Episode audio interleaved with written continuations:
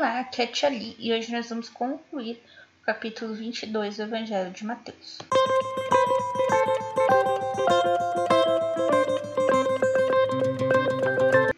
Bem-vindos aos Novenáticos Kids e hoje nós vamos terminar a leitura do capítulo 22 do Evangelho de Mateus.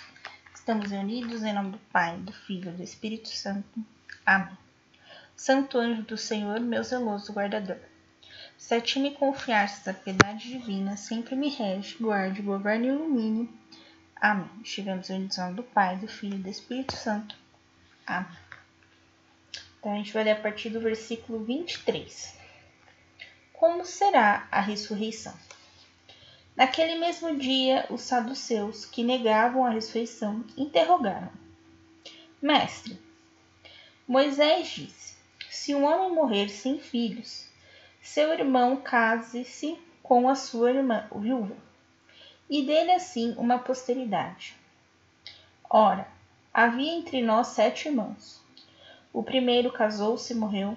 Como não tinha filhos, deixou sua mulher ao seu irmão. O mesmo sucedeu ao segundo, depois ao terceiro, até o sétimo. Por sua vez, depois dele todos, morreu também a mulher. Na ressurreição, de qual dos sete será mulher? Uma vez que todos a tiveram. Respondeu-lhe Jesus: Errais, não compreendendo as Escrituras, nem o poder de Deus. Na ressurreição, os homens não terão mulheres, nem as mulheres maridos, mas serão como os anjos de Deus no céu. Quanto à ressurreição dos mortos, não lestes o que Deus vos disse? Eu sou o Deus de Abraão, o Deus de Isaac e o Deus de Jacó?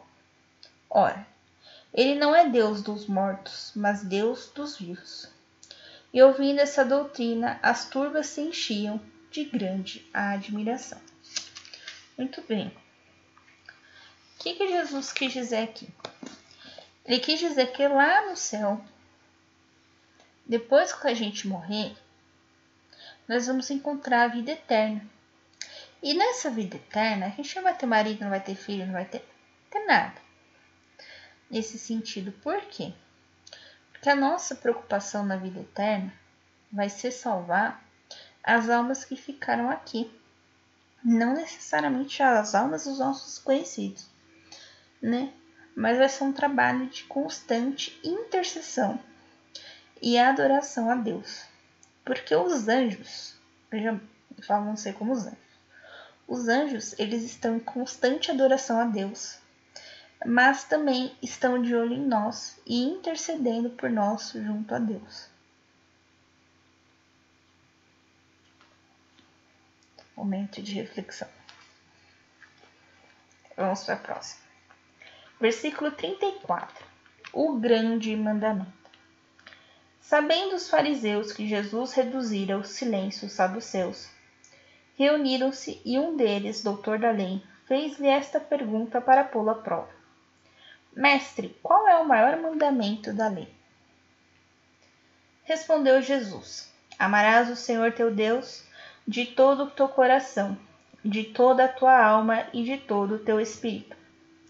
Esse é o maior e o primeiro mandamento. E o segundo, semelhante a este, é: Amarás teu próximo como a ti mesmo. Nesses dois mandamentos se resume toda a lei e os profetas.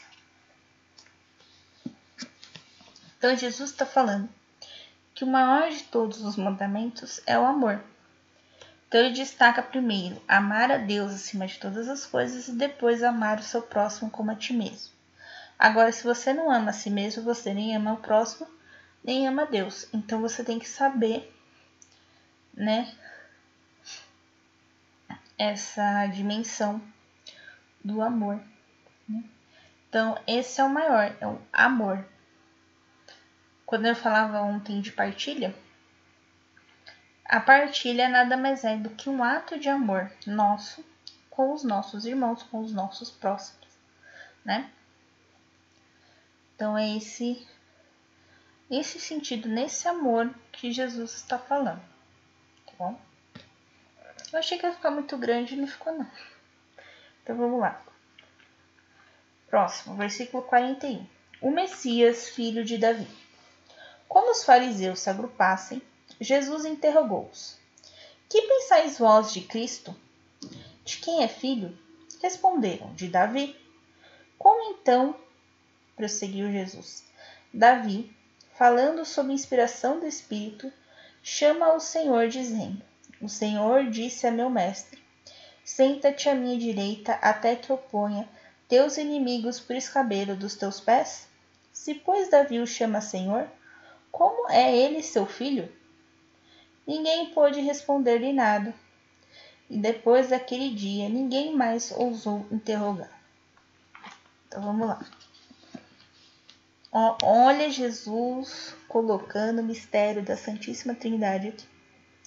Tudo bem.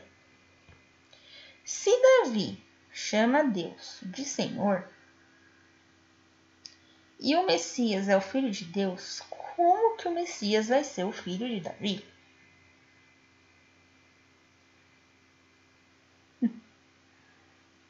Né? Então Jesus coloca aqui o mistério da Trindade e os fariseus não sabem responder, né? E aí é que vem.